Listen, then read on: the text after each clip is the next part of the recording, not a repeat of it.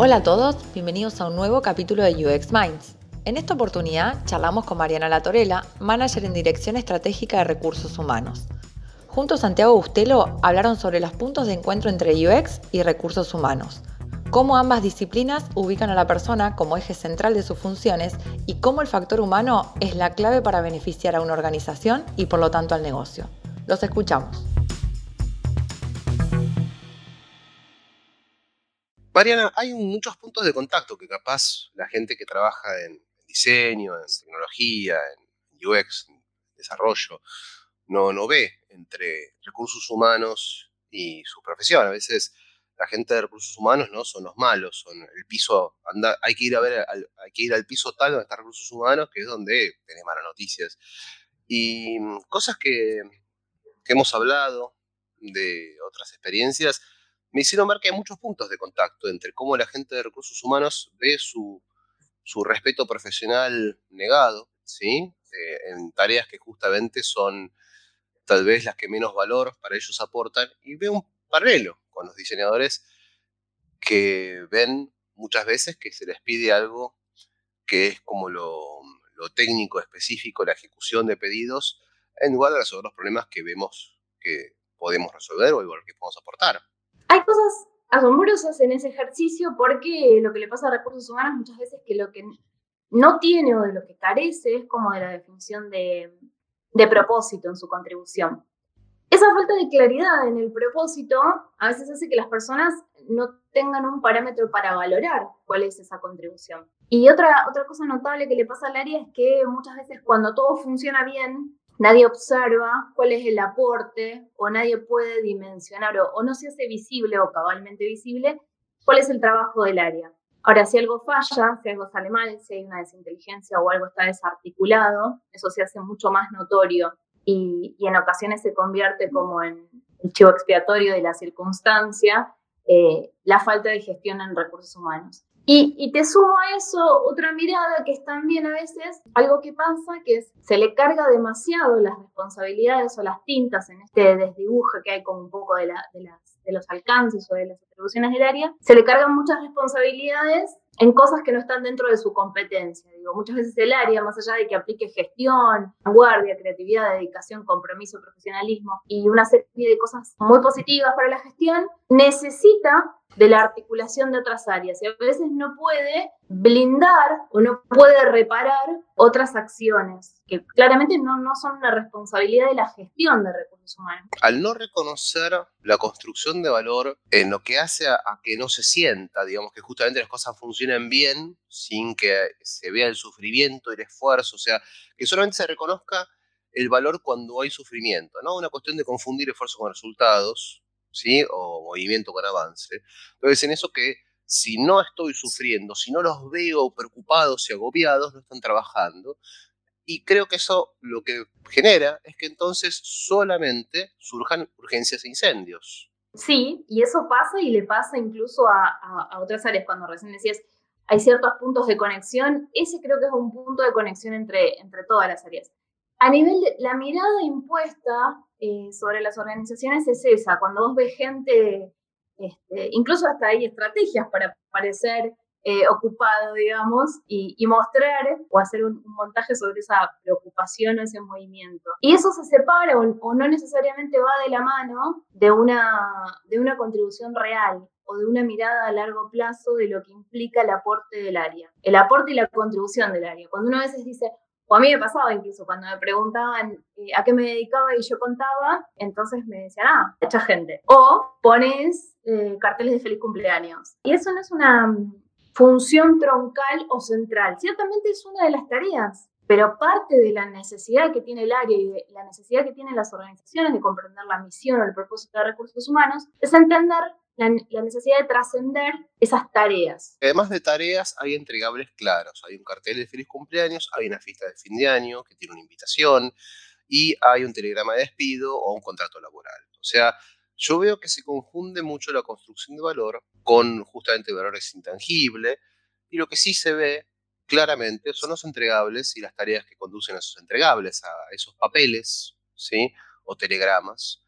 Y mm, entonces, como eso es lo único que se observa claramente, se puede cuantificar, un, este, un profesional de recursos humanos japonés cuánta gente despide al mes. Eso es fácil de cuantificar. Entonces, este, se confunde lo fácil de observar con el todo.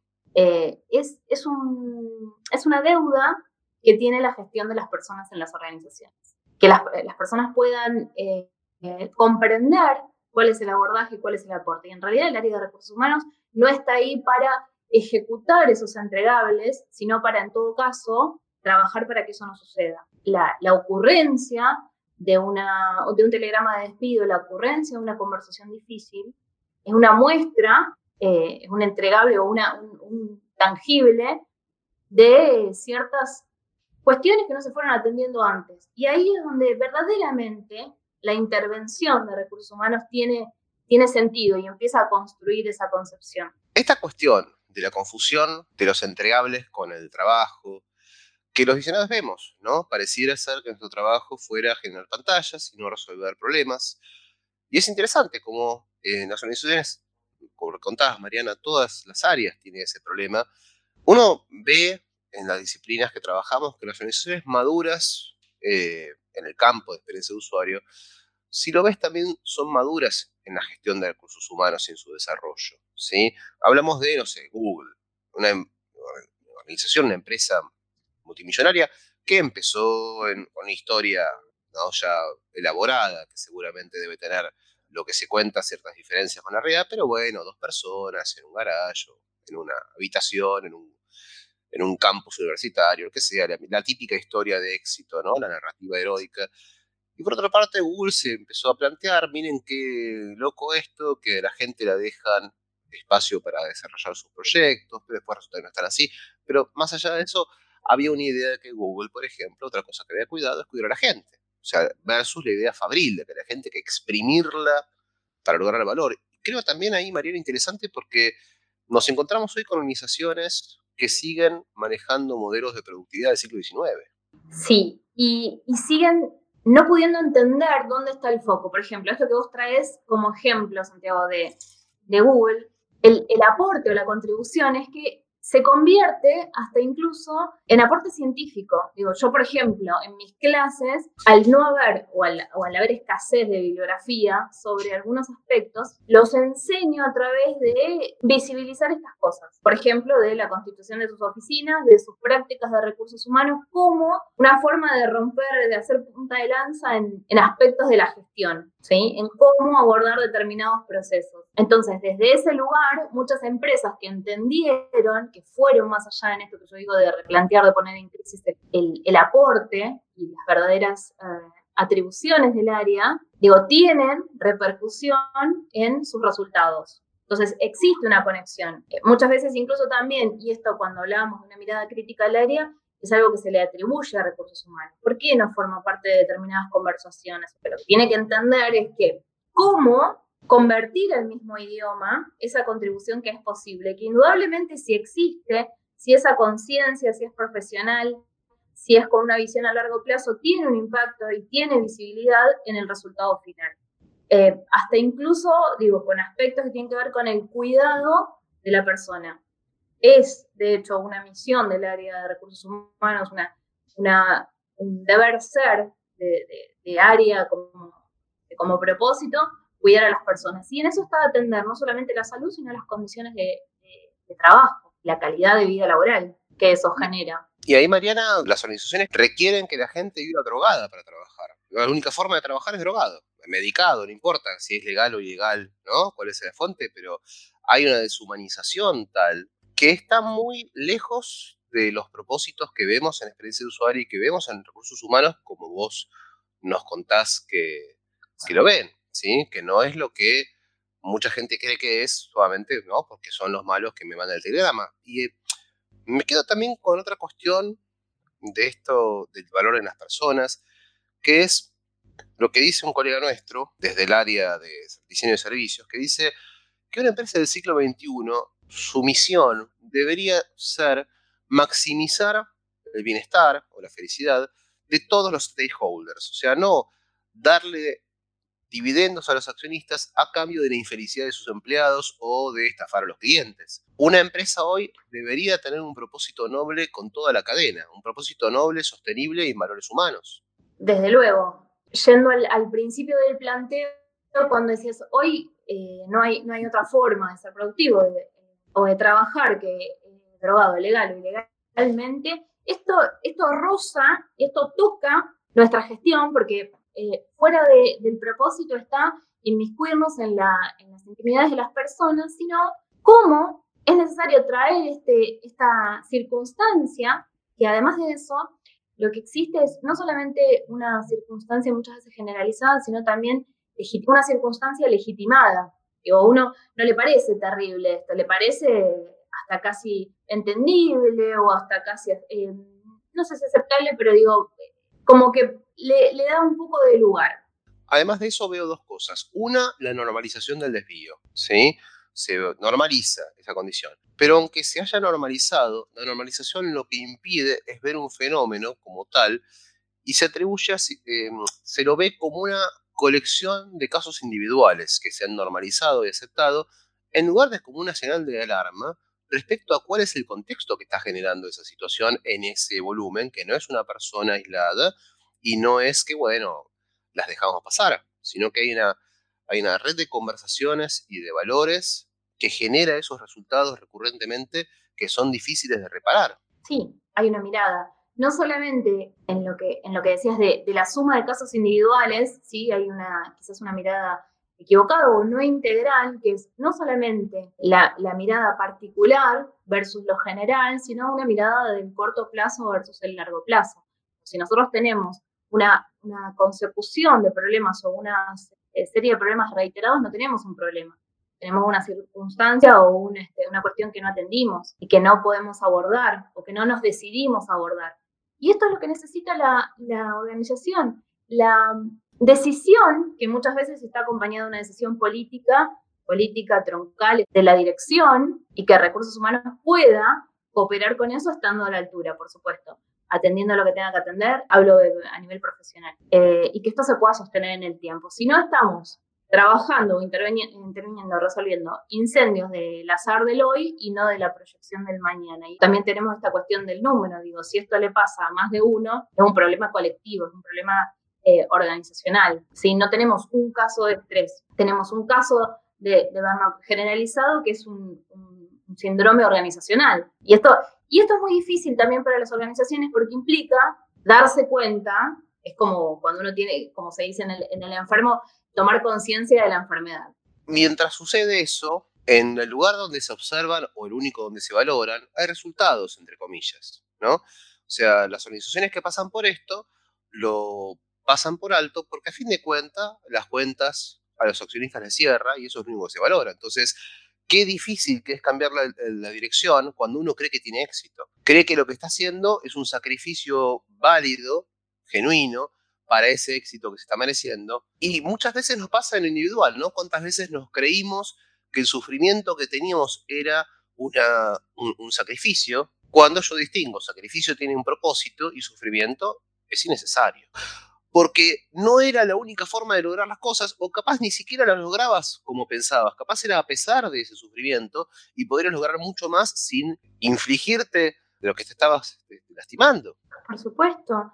Y, incluso esto es lo que se ve en forma cotidiana, cuando muchas veces las organizaciones tienen propósitos y los logran, esto que os decía, las cuentas cierran, los accionistas reciben dividendos, eh, los objetivos se concretan, los plazos se logran, ¿a costa de qué y qué precio? se paga por eso? ¿Qué precio paga no solamente el individuo, ya no mirándolo en forma individual, sino qué precio paga la organización en cuanto a su estructura, en cuanto a su sustentabilidad, eh, en cuanto a los recursos que pone en juego. Las personas no son recursos, sino son generadoras de recursos. Y esto los pone en un estadio superador y superior de todo aquello que administran. Cuando nosotros tenemos una persona, tenemos la responsabilidad de, cuidarlo, no, de administrarlo de la misma forma que administramos este, el papel que usamos, eh, el agua que se utiliza en los procesos de trabajo eh, o la luz que, vamos viendo de qué manera la podemos ahorrar o administrar.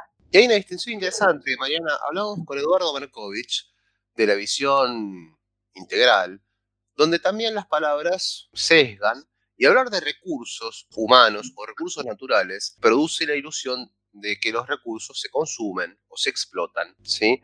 Por eso él decía hablar de capital en lugar de recursos, de capital natural, ¿sí? El capital se cuida, se invierte, se hace crecer y los recursos se consumen. Y lo mismo veo con las personas, las personas son consumidas en muchas organizaciones, esto no es nuevo.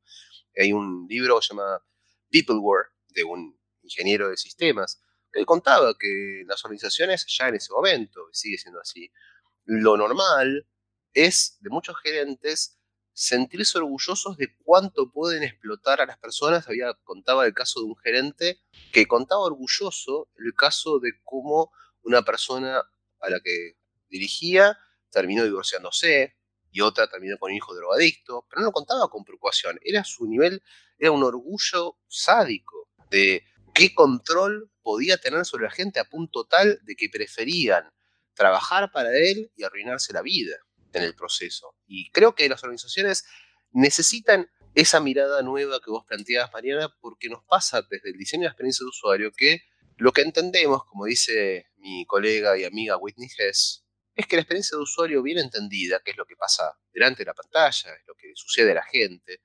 requiere el establecimiento de la filosofía de cómo queremos tratar a la gente. No se trata de pantallas, no se trata de tecnología, y recursos humanos o capital humano o la gestión de la empresa o de las personas requiere una mirada también genuina de cómo queremos tratar a la gente. Creo que hay una falta en las organizaciones, hay una, una pendiente, una deuda de esa conversación y de esa definición como una declaración real y muchas veces veo que las declaraciones de misión y visión son bullshit. Son lo que suena bien, lo que queda bien. Yo he visto organizaciones con declaraciones más o menos sinceras, pero muy pocas. ¿sí? algunas saben que son públicas esas declaraciones y son para la prensa. ¿sí? Como la, no sé, Microsoft tenía la visión de una computadora en cada escritorio. Bueno, está bien, pero este, sonaba como un eslogan. ¿Sí? Y no, no declaraba cómo querían tratar a la gente. Sí, y a mí me gusta decir sobre eso que Recursos Humanos tiene un montón de, de, herramientas eh, a disposición. El tema es que ninguna herramienta resiste un mal administrador. Entonces, el, el, el rol fundamental eh, y la atención fundamental o el primer paso está puesto en la composición, la declaración de los alcances de ese administrador, de los alcances en términos de contribución. Cuando vos recién hablabas de estas circunstancias, esto pasa en las organizaciones y cada vez más cuando compartís experiencias de organizaciones grandes, de posiciones de roles de alcance, de, dirección de equipos y de de personas, uno puede observar cuál es el costo que van, y conforme va pasando el tiempo, el costo que pagan las personas. Y cómo la organización muchas veces hace mella ¿sí? en sus aspectos personales. No solamente divorcios, sino también postergaciones de, planes, eh, propósitos personales versus eh, cumplir determinados objetivos de la, de la organización. Este es un ejercicio que no se hace en las organizaciones. Cuán cerca o cuán lejos están las personas de su propósito personal. Y por el contrario, esta es como la clave de la organización exitosa. Cuanto más unamos esas dos cosas, cuanto más coherentes y congruentes sean, más rica y más posibilidades de desarrollo, de sustentabilidad de esa organización. Cuando vos recién mencionabas esto de que las palabras crean realidad, desde luego, no puedo soportar y no puedo, este, no, no, no puedo con, la necesidad de intervenir cuando alguien habla de te mando un recurso o eh, el recurso humano. Si se quiere uno desde la disciplina y nosotros por una cuestión de sentido común y de terminología hablamos de recursos humanos en la disciplina. Ahora, cuando hablamos de la persona, del individuo como trabajador, no, no podemos hacer esa separación, no la podemos hacer ciertamente, porque en el caso de que la hiciéramos, el que termina perdiendo es la organización. Eso que contás de las personas como recursos se usa mucho en tecnología, sobre todo de áreas de ingeniería, ¿no? Se plantea esto de te mando un recurso, necesito un recurso. Y lo más interesante, Mariana, es que eso además, primero deshumaniza y en segundo lugar comoditiza. Y en parte es esa cuestión, ¿no? Donde digo, si Mick Jagger se va a Rolling Stones, no necesitamos un concurso de, un, recurso de micrófono. Necesitamos un cantante, va, otra banda, ya está, la banda desaparece, no tiene sentido. Necesitamos un talento. Y además, eh, los Rolling Stones sin Mick Jagger no son los Rolling Stones. ¿sí? Entonces, hay otra cuestión que es difícil entender desde la mirada generalista o reduccionista ¿no? de los recursos, como si fueran piezas intercambiables, de que cuando cambias a una persona el equipo cambia. Sí, y, sumando a lo que venías diciendo de antemano, esta cosa de no solamente em, usar al, como sinónimo el recurso como persona, sino usar la función como persona. Es, quiero un programador, es quiero un programador en un contexto determinado, porque en el, en el ejemplo, el mismo ejemplo que planteas, si una banda se queda sin cantante, no me alcanzaría con hacer un casting de alguien que sepa cantar, que más o menos este, afine. ¿sí? Necesito alguien eh, con determinadas competencias en el escenario y con determinadas capacidades que le permita interactuar con el resto de las capacidades que están en ese equipo. Y mantener la identidad de la banda. Algunas pocas bandas han logrado sobrevivir el cambio de un cantante y es difícil además seguir manteniendo una identidad con toda esa historia que ha cambiado. Cuando el cantante, por poner un caso, casos hay otros personajes, pero el cantante es muy visible, es como, como la, el carisma de la banda. Y en cambio vimos organizaciones que tienden a la anonimización de la gente, donde el director de la compañía cambia todos los años y a veces pareciera que cambien de directores como cambian de calzoncillos por las mismas razones. Y eso lo que sucede es cuando recién decís que pueda sostener la identidad de la banda. Sostener la identidad de la banda es un compromiso que se puede lograr si hay un, un, trabajo sobre la cultura de la organización. Ahora, ¿qué hacemos cuando tenemos una organización y determinadas personas? ¿Trabajamos para fortalecer la cultura o dejamos que la cultura empiece a adoptar identidades o características de quien las maneja. Entonces, ahí, ahí también hay un compromiso y ahí también hay un aporte del área de recursos humanos en, un conjunto de decisiones, digamos, a nivel troncal. Lo que necesitan también las organizaciones es fortalecer esa cultura. Los determinantes o las declaraciones de esa cultura, en tanto se trabajen, en tanto se fortalezcan y en tanto se, se honren, van a poder trascender de alguna manera eh, los puestos que sean ocupados por determinadas personas. Y eso me va a permitir el día que yo tenga que cambiar de cantante para mi banda, no tenga una repercusión en el resto del equipo y, no, no, termine pagando las consecuencias el resto del equipo. Es también un, trabajo que hay que hacer y una, un aspecto que se debe considerar de, de antemano, porque esto es algo cuando uno habla, cuando no es lo mismo cuando uno habla de los años a una persona, de los años a una organización es un trabajo ciertamente de plano a largo plazo. Cuando hablamos de las personas, poniendo foco en las personas, me interesa mucho entender las propuestas que la organización tiene, o las organizaciones tienen, para el desarrollo de las personas en cuanto a las, las cosas que la organización premia, que son realmente las que valen, porque las que declare sin premiar no, no, tienen, no tienen ninguna realidad. Y en eso una cosa que se observa, bueno, vos conocés muy bien el principio de Peters, ¿no? Donde la gente se la asciende hasta llegar a su nivel de incompetencia. Vos sos buen programador, entonces te ponen jefe de programadores, pero eso es otra, es otra función que requiere otras competencias. Pongámosle que lo puedes desarrollar. Entonces te ponen gerente de sistemas y capaz ahí ya no funcionas más, porque ya no puedes desarrollar esas otras capacidades. Yo conozco incluso el caso de una organización que me han contado que si te va bien en tu puesto, te ascienden. Y si en el nuevo puesto, en un mes, no funcionas, te echan. O sea que hemos pasado de tener una persona que funcionaba y bien a dos puestos vacíos es, demencial. Y esa idea de mecanización y de la gente como recursos y como engranajes de una máquina que se los fagocita, me parece muy preocupante cuando nosotros no vemos cuál es el camino también que las personas hacen en la organización, cómo es su vida, eh, su, trayectoria, eh, saliendo de ideas que yo creo bastante anacrónicas de esto de si haces bien tu trabajo te haciendo, lo cual en realidad no es tanto un premio.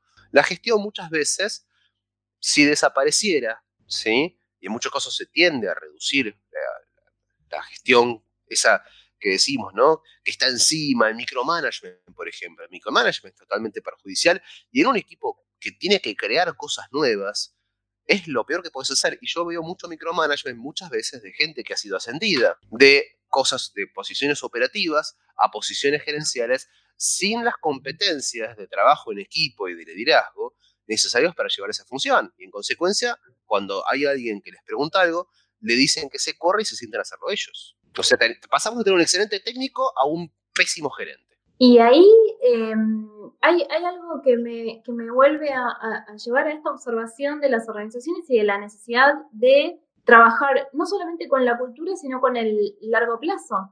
Digo, una persona que yo haya ascendido y que la haya llevado hasta el umbral de su ineptitud, en un punto no es, o una, mala performance, no es responsabilidad de la persona, de la misma forma que en un punto tampoco es responsabilidad de la persona que la empresa tenga que desvincularla. Algo pasó en el medio, algo no atendí, una alarma eh, no respondí, un semáforo omití que me llevó a esa circunstancia. Y entonces en un punto es no solamente responsabilidad, sino también es un indicador y es una posibilidad también para la organización de atender esas cosas y actuar en consecuencia. Esto, esto que vos mencionás de cómo el ascenso termina siendo un premio sin tener en cuenta eh, lo que va a venir después y sin prepararlo para eso, es algo muy común en las organizaciones por ahí que están, que están fuera de lo que vos mencionabas, como aquellos que atienden o que comprendieron a través de sus resultados cómo impacta la gestión de recursos humanos. Es muy común y es muy típico de las organizaciones que van creciendo y que se, se van este, dimensionando, que van escalando,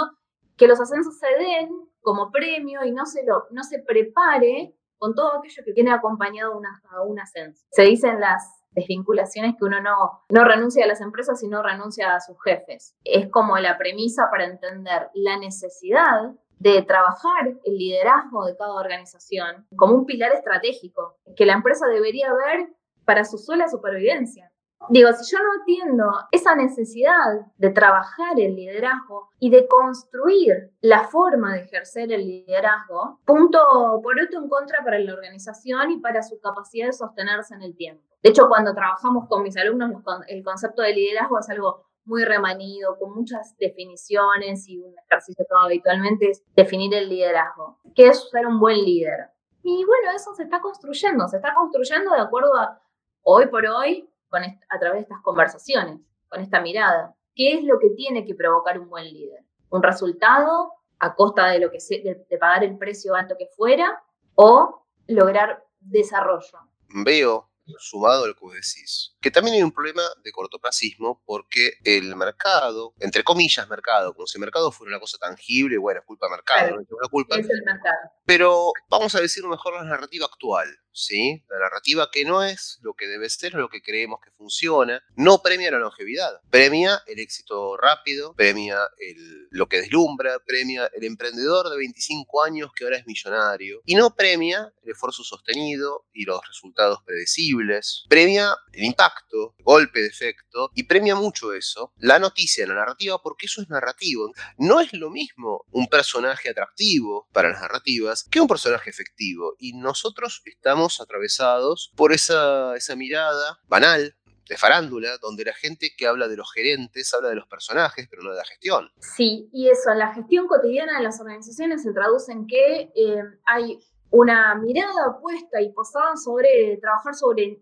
la construcción y el logro de los indicadores. Y nada invita a revisar cómo, de qué manera qué sucedió en el medio para esos resultados. Y hay también como una tendencia, no solo en el eh, cortoplacista, sino también de trabajar sobre la cosmética de las determinadas circunstancias. De los resultados externos, además de, a ver, no solo quién se saca o pasa la papa caliente, quién, quién hace qué hace y lo resuelve y, y quién aborda verdaderamente con todo lo que implica, porque las cosas tienen un proceso natural, sobre todo en las organizaciones y tiempos, y requiere, sí, de plano, vuelvo a esto como, como reiterativo, una, una mirada de largo plazo y a conciencia y no superficial. Muchas veces esto puede pasar en la práctica cuando uno hace una, hace una actividad, ¿de acuerdo? Entonces, el, antes, en, en, otras circunstancias, cuando nos íbamos a hoteles, había medialunas ricas, preguntábamos, ¿qué tal el servicio de catering? ¿Qué tal las sillas? ¿Qué tal la, todo bárbaro, el hotel, la pileta, el servicio?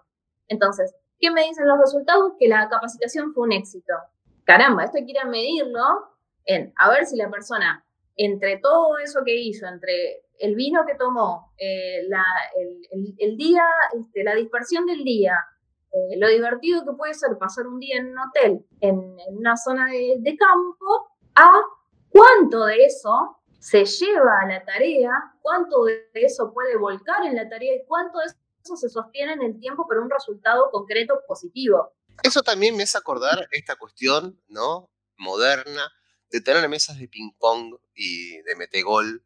En realidad estamos planteando que tu trabajo es tan aburrido o tan anodino o tan alienante que necesitas eh, eso y que eso es lo que, lo que complementa y lo que le da sentido. Yo he visto mucha gente que lo aplica a eso y me pregunto, ¿tenés un trabajo tan malo que eso es lo que necesitas como para que ir a la oficina valga la pena por, un, por jugar al metegol? ¿Tan malo es tu trabajo que necesitas edulcorarlo en lugar de que tenga sentido lo que haces y haya una motivación intrínseca en el trabajo que estás haciendo? Nuevamente, hay, que, hay un punto ahí que marco, ¿no? Que vos trabajas muy bien, que es la cuestión de la motivación intrínseca versus los premios o el hotel, ¿no? Que, la capacitación sea un éxito, porque la gente la pasó bien, decir, bueno, si la forma de mantener a los ejecutivos contentos es mandándolos a un hotel como entretenimiento encubierto, ¿sí? como agasajo una vez cada tanto, entonces nuestra gestión es una porquería. ¿Y cómo funciona la motivación intrínseca si en realidad lo que yo espero es la próxima invitación, ¿no? El próximo agasajo, en lugar de identificarme con que esto tiene sentido, lo que estoy haciendo? Quizás alguna forma de abordar eso que planteas es dando nuevamente esta, esta discusión o esta conversación o esta reflexión sobre cuán profundo hacemos calar nuestra gestión y, el, y el trabajo, cuán decididos estamos a ir a fondo para provocar un cambio en la gestión de las personas y en las personas mismas. Muchas organizaciones aplican esto y de hecho está muy de moda, eh, no solamente la mesa de ping-pong, sino este, los sillones masajeadores, el masajista, el spa, la musicoterapia, lo que X cosa fuera, sin plantearse o sin medir cuál es la verdadera contribución. Incluso si es verdaderamente lo que necesitan las personas. En lo personal, yo he hecho algunas investigaciones sobre eso y uno de los beneficios más elegidos o deseados por las personas que trabajan en organizaciones es el tiempo libre. En consonancia con lo que planteas es, gente no quiere estar en su lugar de trabajo, gente anhela libertad porque carece de ella. Entonces, quizás un poco la, cuestión esté puesta ahí, en cuánto estamos preparados desde área o como organización para atender lo que las personas necesitan. Y de hecho, no solamente cuánto estamos preparados, sino cuánto nos preguntamos antes de emprender todo ese tipo de acciones que decís, bueno, yo creo que está bien, nadie se puede quejar de que tengan una mesa de ping-pong un sillón masajeador. Pero alguien se preguntó si es lo que necesitan las personas, porque de nada sirve eso si de repente tengo gente que es puesto algún riesgo psicosocial. El, de hecho, el, liderazgo es uno de los factores principales de riesgo. O una persona que ejerciendo el rol de liderazgo ¿sí? provoca determinadas consecuencias en su equipo, exponiéndolo a determinados riesgos psicosociales que están en estudio y que es lo que conversábamos recién con las personas que cada vez se ven más afectadas por su trabajo, pagan precios caros, altos y consecuencias severas, es como un desajuste. Y hay una cosa interesante lo que contás, cómo en las empresas se plantea la relación con las personas. Digamos, esta cuestión de la mesa de ping-pong o la mesa de metegol como sustituto de, un liderazgo sano. Es un poco como la relación de quien a su pareja le regala cosas en lugar de darle cariño. Claro, casi hay un, se podría hacer un paralelismo con un mecanismo de compensación, como ya está establecido, como de alguna manera vamos a legitimar que este vínculo, sea, así, que las cosas están así dadas, las organizaciones que tienen posibilidades eh, compensan estas circunstancias. Y en realidad la invitación, eh, en, lo, personal, o la mirada que yo tengo, existe la necesidad de reinventar ese liderazgo sano y de atender esas cosas. En todo esto que hablamos hay una conexión de propósito entre las disciplinas de experiencia de usuario y las disciplinas que tienen que ver con la gestión. Y me quedo pensando en cómo acercar estas eh, disciplinas al haber propósitos en común, pero faltas de entendimiento o faltas de conversación, o quizás cada área está demasiado ocupada por sus propios problemas para poder entender cómo podríamos, en definitiva, tirar para el mismo lado con las demás, que es la única forma de encarar esos problemas. Ese, entendimiento se puede lograr eh, fundamentalmente a través de conversaciones y de, de propósitos de, áreas eh, y de, una, de una planificación de la misión de cada área. digo, esta, hay una necesidad de acercar posiciones entre la mirada que las áreas técnicas, como pueden ser las áreas de diseño, tienen sobre el área de recursos humanos Y hay también una, una mirada este, casi sesgada por el prejuicio entre las dos áreas, ¿sí? Es necesario. Inicialmente un acercamiento. Ese acercamiento será eh, consecuencia de eh, la replanificación o la reprogramación de estos propósitos. Y también tiene que mediar, digamos, una, una comprensión de las áreas técnicas de, cuál es el alcance de recursos humanos y de cómo las áreas técnicas pueden servirse del trabajo de recursos humanos. Hay una cosa que está puesta al servicio ¿Sí? Y esto lo debe honrar y lo debe entender recursos humanos. Está puesta al servicio de que las áreas técnicas crezcan, se desarrollen y encuentren eso que decíamos antes, la forma de vincular el propósito personal de cada una de las personas, de los individuos, con el propósito de las organizaciones. Eh, un, un, socio o un colaborador de ese objetivo debe ser el área de recursos humanos y debe ser también la política de recursos humanos, independientemente de cómo la gestionen las personas. O las declaraciones de las organizaciones tiene que tener el foco puesto en el acercamiento ¿sí? y en la en la jerarquización de la contribución de recursos humanos en este punto. Esto no se, no se logra cuando, digo, la frase de nadie se salva solo, bueno, el, profesional de las áreas centrales de las organizaciones, cuyo corazón sea el diseñador eh, o los diseñadores, muchas veces no pueden eh, encontrar su propósito en forma individual. Bueno, al servicio de eso está el área de recursos humanos. Entonces esto debería de alguna manera cambiar la mirada que las áreas de diseño, las áreas técnicas, las áreas eh, específicas de, organizaciones tienen sobre la contribución del sector de recursos humanos que históricamente está asociado a, una, a un área de staff, de soporte. Bueno, ese soporte es servicio. Y ese servicio es de alguna manera esa, esa eh, vocación, ese valor agregado, de alguna manera es lo que va a propiciar ese acercamiento entre los objetivos personales y los propósitos de las organizaciones. Y ese propósito, Mariana, habla de organizaciones justamente con un propósito, que es eh, lo que creo que nos falta a muchos profesionales, eh, es una estructura que tenga propósito, ¿sí? servir un propósito. Es una cuestión que yo veo que, que, falta y que al haber un propósito el resto cobra sentido, entre comillas, mágicamente porque está alineado con algo. Y muchas organizaciones les está faltando a veces entender cuál es su propósito. Ahí está el desafío principal de las organizaciones como definición del propósito. Y ahí está también la clave, si uno, digo, si uno hace el ejercicio de mirar las organizaciones exitosas, y no hablo de grandes, hablo de organizaciones que, que crezcan, que, puedan desarrollarse y que puedan eh, de alguna manera encontrar un sentido, independientemente de su volumen, los puede linkear con el haber encontrado o con el haber tenido un propósito original. ¿Sí? Esto también le pasa, incluso cuando hablo de volumen, digo, le pasa a los emprendedores, porque muchos emprendimientos o personas que eh, gestionan sus propios emprendimientos fracasan. Porque de alguna manera o inicialmente muchas veces la necesidad de, emprender es producto o consecuencia de querer alejarse de determinada dinámica o de no querer más una cosa. Y que sea como una alternativa frente a una decisión pensada, planteada y diseñada con un propósito inicial. Esto también le pasa a las organizaciones, insisto, independientemente de su volumen. Entonces, acá es donde encuentran la clave para poder trabajar. Para poder trabajar, digo, a largo plazo y para poder diseñar. Definir un propósito, transmitirlo, honrarlo, ser consecuentes y coherentes con ese propósito, es como el punto de partida que puede ayudar incluso, no solamente a la organización, sino a las personas que la integran. Y de alguna manera, esa responsabilidad, más allá de que esto provenga de conversaciones de, directorio casi, ahí eh, recursos humanos tiene un rol central. Eh, en la medida en que no lo cumpla es donde verdaderamente flaquea y en la medida en que lo cumpla es donde muestra fundamentalmente su contribución, siendo redundante el, el propósito. Y lo que sucede en las organizaciones es que todas se están viendo impulsadas al negocio del software, que no era su negocio, pero ahora todos se tienen que dedicar a su negocio dentro de software, dentro de autoservicio.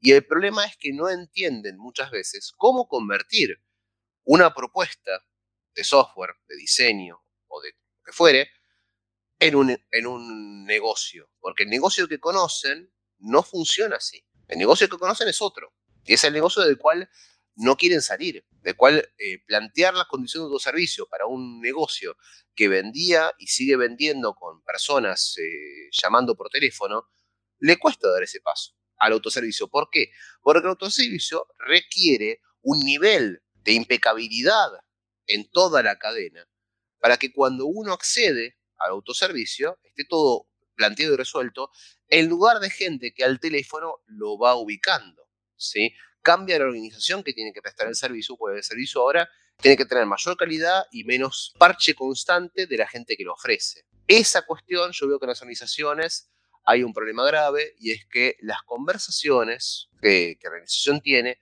son conversaciones basadas en declaraciones más o menos difusas, muchas veces con doble discurso, y el software no entiende nada de esas cosas. El autoservicio no, no se puede construir sin claridad. Entonces, cuando nos sentamos con los ejecutivos, encontramos que realmente no pueden bajar a tierra nada, porque hasta ahora simplemente flotaban por arriba muchas cosas y se iban resolviendo. Pero cuando el problema es poner en blanco sobre negro las cosas, ese paso no se puede dar. Y yo suelo decir que cuando vos tenés un sistema que no funciona, pero todo se acomoda con la conversación, y en definitiva de esa forma suceden las cosas que se espera que sucedan, y vos le pones la rigidez que tiene el software, logras un sistema que no funciona y no se puede cambiar. Y creo que a medida que las empresas están viendo que el software se las come vivas, porque antes era el software se está comiendo el mundo, ahora ya lo está masticando, y a medida que esto sigue avanzando, las organizaciones veo que tienen que reacomodar una mirada para poder incorporar estas cosas, donde la persona tiene que volver a ser central, porque ya justamente las tareas rutinarias las hace el software. Y entonces el valor de la persona cambia, porque ya no es una, una pieza de repuesto. Y muchas organizaciones no están dispuestas a dar ese paso porque todavía le funciona lo otro.